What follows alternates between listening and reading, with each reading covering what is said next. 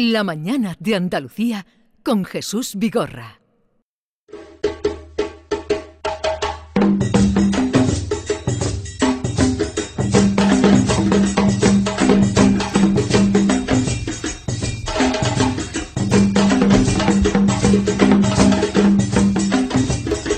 Vamos a hablar y a dar la bienvenida al trío literario mm, más eh, en boga en este momento en nuestro país. Estaba La Trinca, estaban Los Panchos, estaba Tricicle, estaba Café Quijano. Epa. Hacía falta un trío en la literatura hasta que llegaron Carmen Mola. Buenos días. Buenos días. Buenos días.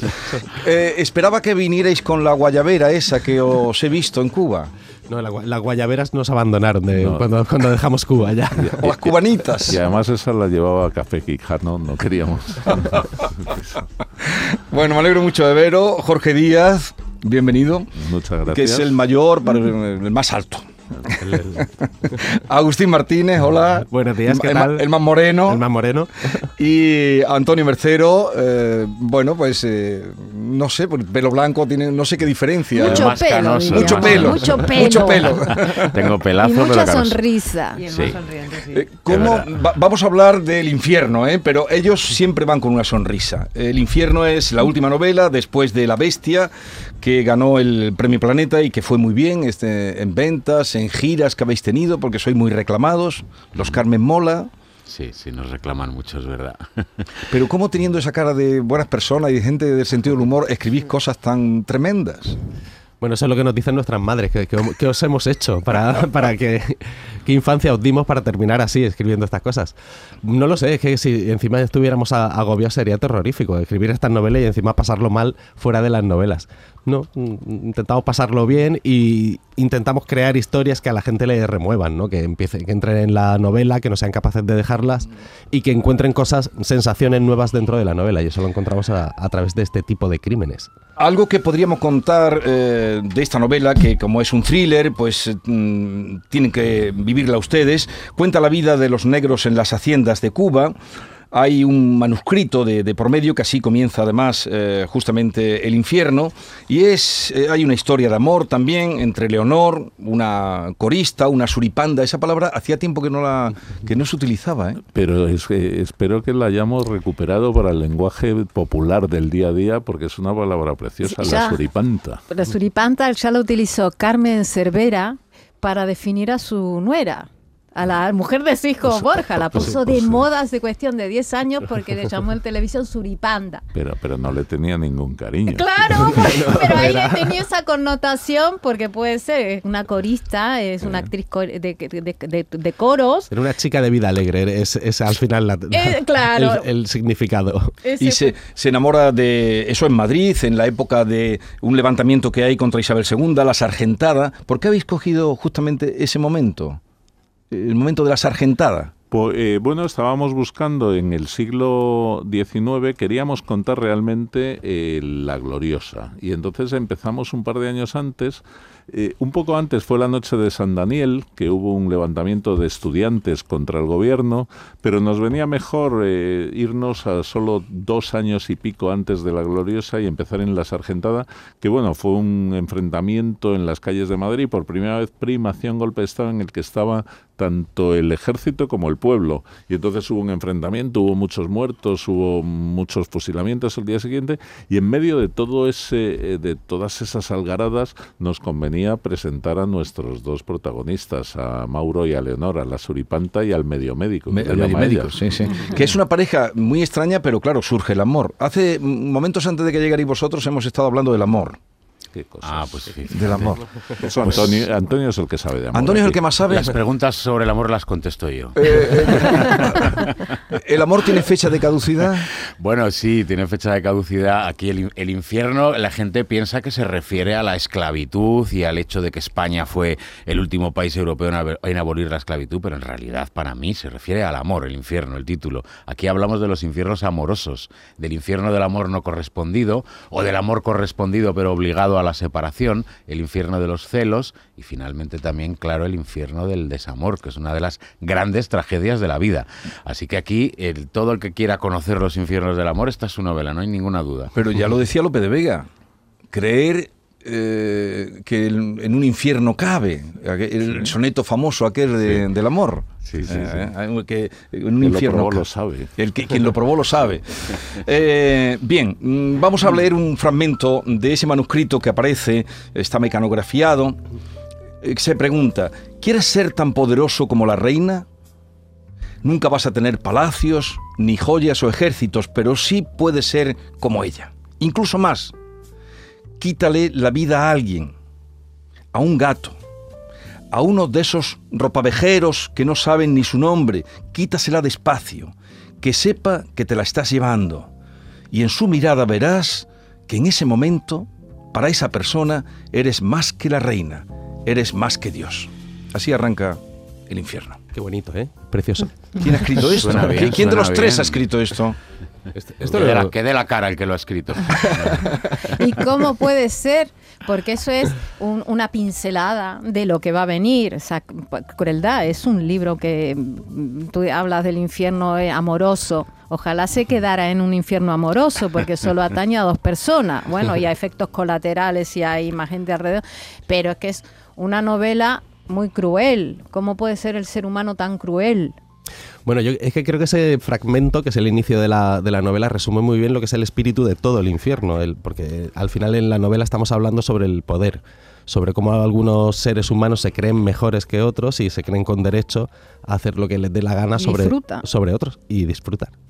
Sí, se disfruta teniendo poder, ¿no? Esta cosa de, de conseguir el poder absoluto y el placer que eso te, te genera. Y eso es, eso es lo que le sucede al asesino que hay en esta novela, que no se sabe muy bien quién es, que se le describe como un demonio que ha llegado a, La Habana. Pero hay otros mm, juegos sobre este poder, igual que la gente que, que vive muy bien en La Habana a costa de la vida de los esclavos que están trabajando en, en las plantaciones, o en España, la clase alta que vive muy bien mm, teniendo por debajo la hambruna de un pueblo que no, que no tiene de dónde tirar. ¿No? Y entonces esos juegos de poder están muy presentes en el, en el infierno. Y, y el mundo de la esclavitud, ¿por qué queríais? Porque ya nos ha contado Jorge eh, el tema de dónde estabais buscando el momento de la sargentada. Eh, aparece, es una novela, indudablemente, es thriller, amor, mm, asesinatos. Pero eh, el tema de la esclavitud, ¿qué queríais mostrar? ¿O queríais.? Bueno, nos encontramos, cuando decidimos llevarnos la novela a Cuba, nos encontramos con que España eh, había prohibido en 1821, creo recordar, la esclavitud en la península, pero en, en América eh, se, eh, seguía permitiendo la esclavitud. Entonces nos encontramos con que España era el último país europeo en abolir la esclavitud del todo y, probablemente el penúltimo del mundo occidental, porque en España se abolió del todo en 1886 y en Brasil en 1888. Entonces eh, nos llamaba mucho la atención que hayamos olvidado que España ha sido una potencia esclavista, eh, además de las más duraderas, pero sobre todo eh, que nos encontramos con que había esclavos africanos, que todos lo sabemos, había esclavos chinos, que, que lo sabe mucha gente, pero un poco menos, que les llamaban culíes, pero es que nos encontramos con que había esclavos españoles. Nos encontramos con que en Galicia y en Asturias había unos captadores que se llevaban a, eh, a trabajadores a, a Cuba eh, con, con contrato, les llamaban colonos asalariados, pero cuando llegaban a Cuba tenían, les metían en los ingenios de azúcar y entonces, eh, bueno, pues les decían, vuestro sueldo es este, pero tenéis que pagar el billete de, de barco. Y a continuación tenéis que pagar la estancia. Y a continuación tenéis que pagar las medicinas. Entonces podían pasarse décadas trabajando solo para enjugar su deuda y trabajando en las mismas condiciones que tenían los esclavos africanos que estaban en, en esos ingenios. Entonces nos pareció mm, apasionante. Bien es cierto que lo de, lo, lo de los españoles había ocurrido unos seis u ocho años antes de la novela. Pero nosotros, claro, nos convenía y entonces hemos hecho ahí un apaño. Pero y- lo, lo que estás contando, eh, a toda la gente que nos está escuchando le sonará a las mujeres que captan, Trata de blancas. que traen. e- exactamente. O sea que Trata. el Exactamente género igual. humano. se sigue manteniendo. Mm, mm, Bueno, hay curiosidades como que los chinos eran los que se suicidaban. A mí me extrañó eso, ¿no? La, y, y después hablan eh, eh, como, como, como si no hubiera una sublevación, que muchas veces hay más negros que hacendados, armados, o que capataces, o que capangas, o que... inclu- Mm, esa docilidad y esa... eh, ¿Eso es verdad? Bueno, había la docilidad era relativa. Nosotros en 1866, que inicia, que cuando iniciamos la novela, hay ya un rum rum sí, abolicionista rum, sí. en la isla eh, e independentista, ambas cosas. Y en los ingenios hay muchísimos esclavos que se escapan, que son los, Los cimar- cimarrones. los cimarrones y que se van al monte a los palenques. Nosotros Sí. tenemos ya una jerga del mundo de esclavos Sí. a lo largo de la novela. Y luego en, mil, en eh, 1868, justo cuando se, se produce la gloriosa en España, que es la revolución que a Prim por fin le sale bien y echa, echa a la reina Isabel II del país, a los borbones del país, se produce en Cuba el grito de Yara, que es el germen de lo que será más tarde, 20 años después, 30 en realidad, la, la independencia. Eso es un ingenio en Demajagua que se revelan los esclavos, auspiciada la, la revuelta por Juan Manuel de Céspedes, como ídolo, ídolo de la independencia cubana, y ahí se produce la primera revuelta, eh, eh, por momentos exitosa, en Cuba. Después es sofocada por el, por el ejército español sin la menor compasión. Pero es el germen de lo que será más tarde la independencia. Nos gustaba ese espejo de lo que pasaba en Cuba y lo que Mm. pasaba a la vez en, en la península. Y en la, en la- se, a- se acaba de abolir en 1870. 886. 86 o En 1800. 1886. 86. Que eh, eh, cuando en las Cortes de Cádiz hubo un intento, o por lo menos se habló de aquello, pero no, no prosperó. Es que hubo, hubo pasos, porque primero se prohibió la trata, pero no la posesión de esclavos. Eh, después empezaron a llevarse esclavos de una manera ilegal. Eh, después los ingleses y los americanos empezaron a eh, parar a los barcos esclavistas que iban. Y por último hubo una ley que se llamaba Ley de Vientre Libre, que era que los hijos de esclavos pasaban a ser libres aunque sus padres seguían siendo esclavos. O sea, fue un proceso muy largo. Claro, y luego, ¿qué se hacía con tanto negro libre? Porque si las plantaciones, mm, o sea, te- tendrían que ir a- tenían que ir asalariados, es que fue como, claro, ahora todo libertad, bueno, ¿qué pasa con los negros? Porque es que, mm, ¿dónde los reubicamos? Bueno, los reubicaron trabajando, pero de manera justa, es decir, con salarios y, con, con un sueldo y con ciertos, ciertos derechos. ¿Qué es lo que pasaba y por qué no se hacía? Porque entonces empezaba a ser menos rentable. Empezas, en los hacendados españoles que tenían allí las plantaciones de azúcar empezaban a ganar menos dinero. Esa es la razón por la que se traen chinos también, eh, como había lo que contaba Jorge. La trata de, de africanos estaba muy perseguida, pues era más fácil traerse chinos. Y cuando eso fue perseguido también empezaron a traerse españoles, porque era más barato. Es una cuestión simplemente de dinero. De dinero. Ujú. De dinero. Eh, a ver, ¿existe la diferencia entre un malo y un psicópata? Las pre- eh, igual que las preguntas de amor son para Antonio, las preguntas de, de- de violencia y cosas así son para Agustín. O sea, a mí hacerme las del Sí. día a día.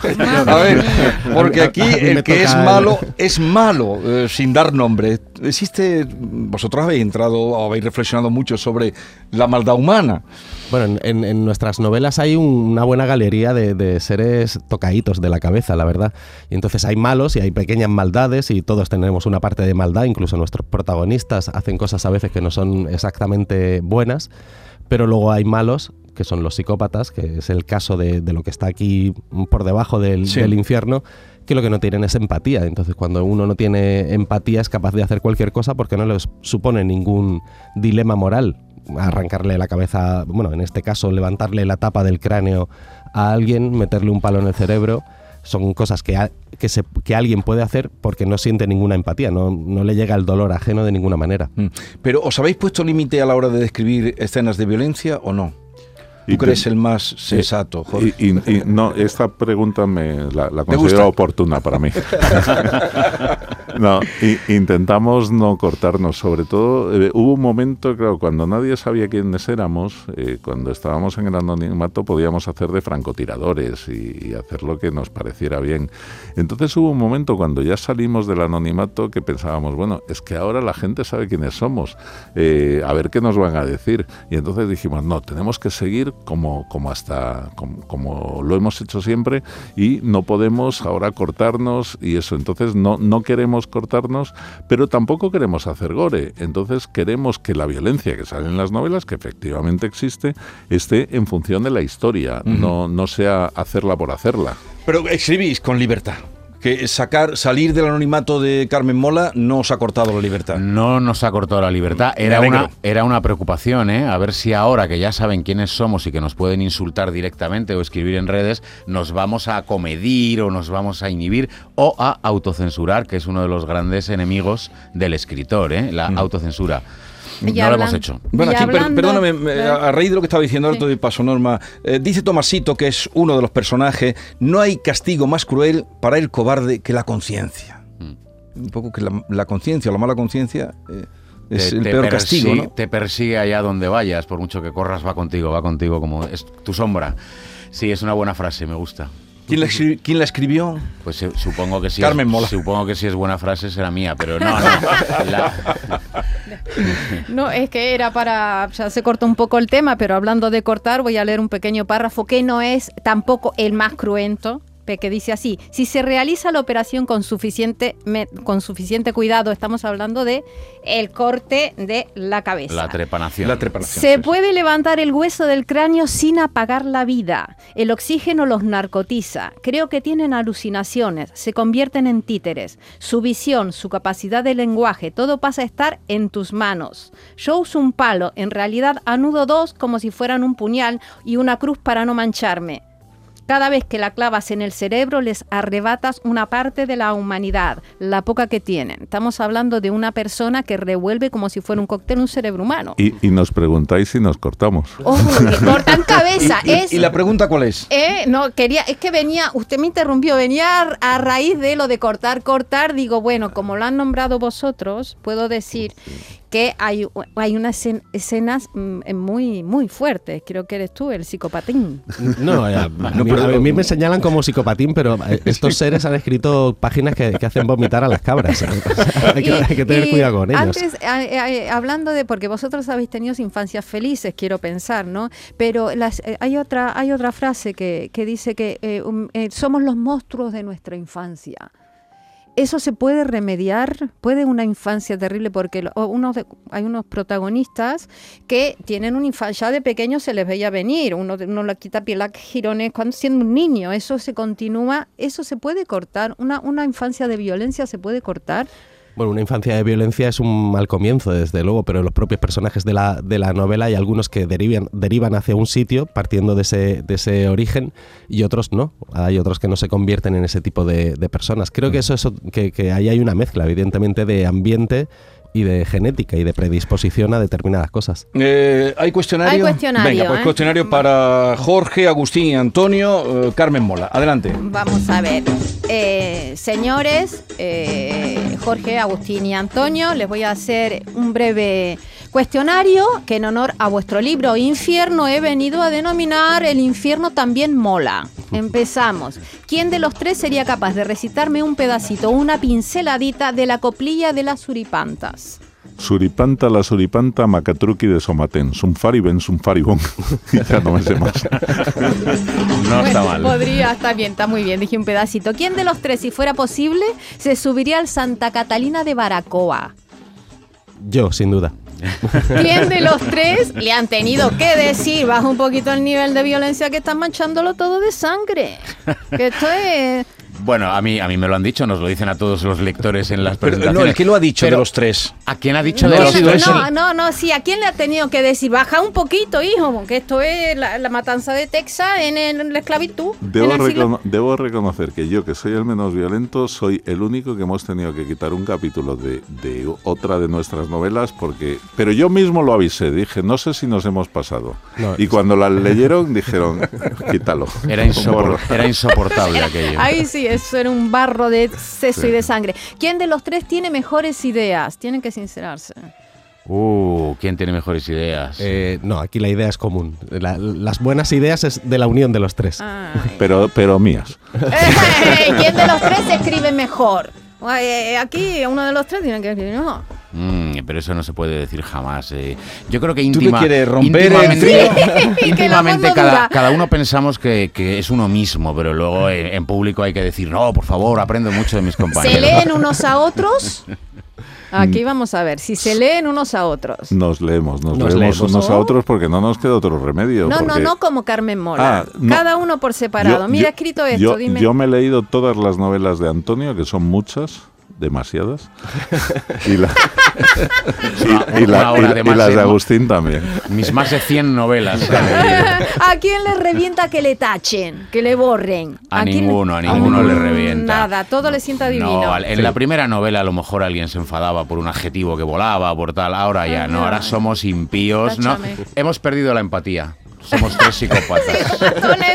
Leonor dice, en la vida hay cosas que no importan mucho, pero que son divertidas. Dígame, un- cada uno, no me digas leer ni, ni escribir, cada uno una cosa que les divierta, pero que no sea muy importante. Pero, Eh, cantar en el karaoke. Eh, ¿de verdad lo dices? No, lo digo de mentira. Ah, Es un Todo novelista. ficción, todo ficción. algo que te divierta. Ver al Madrid. Eh, ¿De Antonio? A mí cocinar aunque lo haga fatal con un vinito. Última para- que nos vamos. Para terminar, ¿a quién de los tres, o a ninguno, a lo mejor, o a todos, le gusta el sado? A todos. A todos.